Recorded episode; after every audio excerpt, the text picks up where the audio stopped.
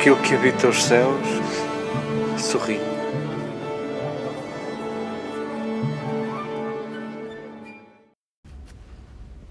Queridas irmãs, queridas amigas, acompanhemos a atuação de Jesus.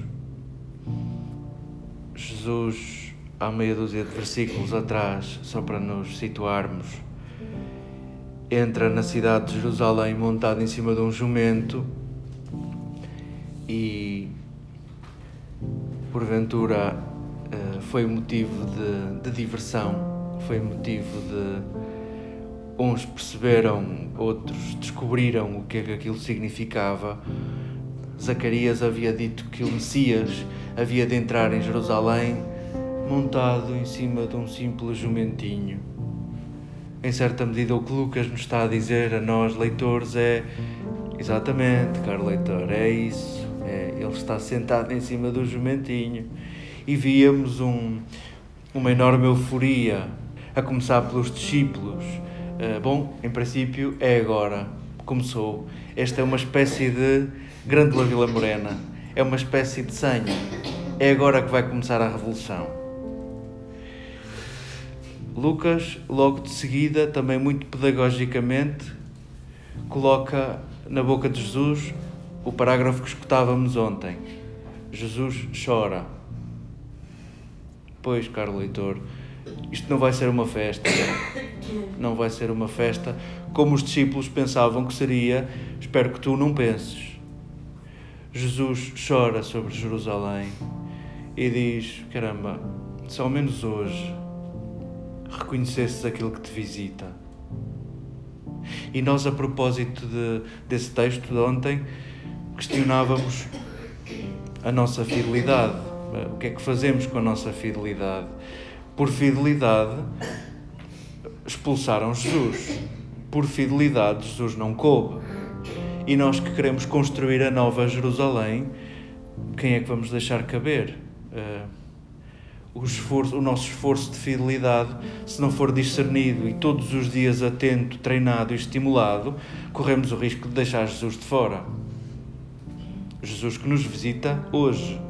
Jesus que nos visita hoje no mais pobre, no, no mais modesto, sentado em cima de um jumentinho, no mais pecador, no, no mais, no mais. Eh, bem sabemos a forma surpreendente com que o nosso Deus, o Deus de Jesus, se faz presente no nosso caminho.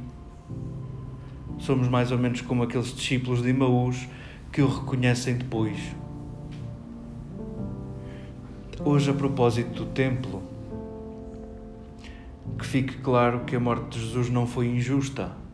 Uh, Lucas fundamenta a morte de Jesus também aqui.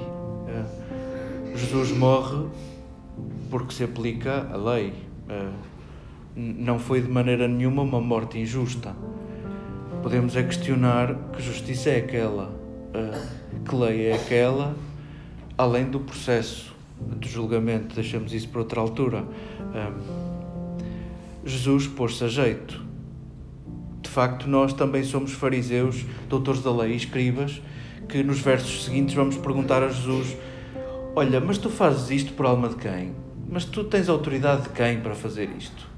Jesus entra em Jerusalém e derruba o aparato da entrada do templo. No templo não se podia pôr nem dólares nem euros. No, no templo não se podia levar um animal de casa. O templo, de facto, é, é o coração da religião judaica, é o coração da pureza. O dinheiro tendo as fins do imperador, é dinheiro impuro, nunca poderá entrar no templo, precisa de ser trocado. E, portanto, à entrada do templo há uma banca onde se troca dinheiro para ser o dinheiro certo para se colocar no tesouro, o, o dinheiro puro para se colocar no tesouro puro do templo puro. Da mesma forma, os animais se compravam puros no templo para serem oferecidos puramente no centro da pureza, que é o templo. Jesus, ao derrubar as tendas de cambistas de dinheiro e de comerciantes de animais, um, Jesus está a deitar por terra mais uma fronteira entre a pureza e a impureza. Jesus cita Isaías e omite a citação, a metade da citação. Jesus diz: Esta casa é casa de oração. Isaías lembra que esta casa será chamada a casa de oração para todos os povos. E Jesus não completa a frase, cita só metade. Esta casa será a casa de oração. Porém, aquele gesto performativo, aquele gesto que lhe vai dar a morte, aquele gesto que é um abuso, aquele gesto que está desenquadradíssimo, é porventura a citação completa. Ao eliminar a pureza e a impureza, de facto, Jesus quer que olhemos o templo, que é o coração da religião, como casa de oração para todos os povos. E o que é que isto tem a ver connosco? Nós que, se destruírem todos os templos do mundo, continuamos cristãos a sério. Nós que não precisamos de templo algum. Nós que descobrimos que o tempo é templo. Nós que descobrimos que Jesus habita dentro de nós, o reino de Deus habita dentro de nós. Nós que o descobrimos nas relações e no próximo e no cuidado uns pelos outros. Nós que não precisamos de templo. O que é que isto tem a ver connosco? Para que serve? Perguntaria Lucas a cada um de nós. Para que serve a religião para ti? O que é que fazes com a religião? Religião que poderá haver duas origens etimológicas distintas, mas entre reler e religar, até porventura se completam.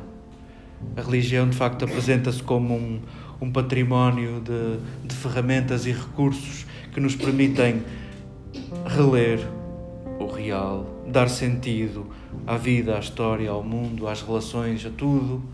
Um, e de facto é um exercício de, de ligação, e nós cristãos estamos habituados a, a descobrir nos laços, porventura, o lugar da maior revelação de Deus. Religar e reler, reler para religar. Porventura, Jesus não veio fundar religião nenhuma, veio sim cumprir isto. Veio sim ler de outro modo, e a leitura de Jesus foi: Nós somos semelhantes, não há uns primeiros e uns segundos, e isso de facto é uma nova leitura. Ah, todos somos filhos e todos temos dever de cuidado de entre irmãos, e veio religar, ah, não deixando ninguém para trás apagando as fronteiras da pureza e da impureza, para que todos coubessem, começando pelos últimos, para que os primeiros também tivessem lugar. Tu, caro leitor, para que serve a religião para ti? Lugar de conforto e onde te sentes safo, salvo? Ou porventura um exercício permanente de não deixares ninguém para trás? Tu ajudas Jesus a derrubar as tendas dos cambistas ou porventura vais erguê-las de novo? Sintamos com este texto, sintamos com as questões que Lucas nos, nos levanta ou nos ajuda a colocar, sintamos que não somos donos da religião, sintamos que não somos donos do sonho de Jesus, sintamos que o sonho de Jesus está por cumprir e depende da minha e da tua fragilidade.